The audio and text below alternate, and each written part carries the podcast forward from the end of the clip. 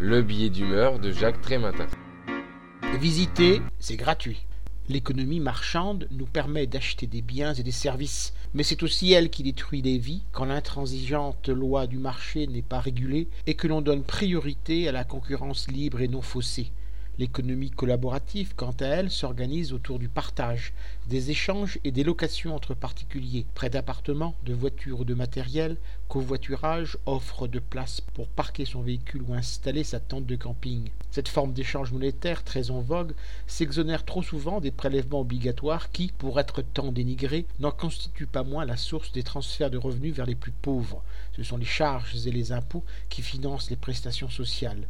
Et puis, il y a l'économie du don, qui a commencé dans les années 1970, avec les réseaux d'échange réciproques de savoir, proposant un troc de savoir-faire. Dans les années 1990, les systèmes d'échange locaux le firent aussi, mais en introduisant une unité de valeur pour réguler les relations. Aujourd'hui, cette économie se diversifie à bas bruit, petit à petit.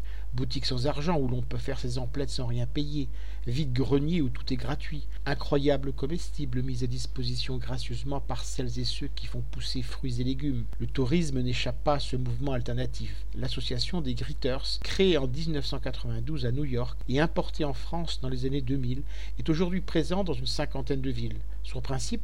Des bénévoles proposent gratuitement une balade dans la localité où ils vivent. Il n'est question ni d'argent ni de troc.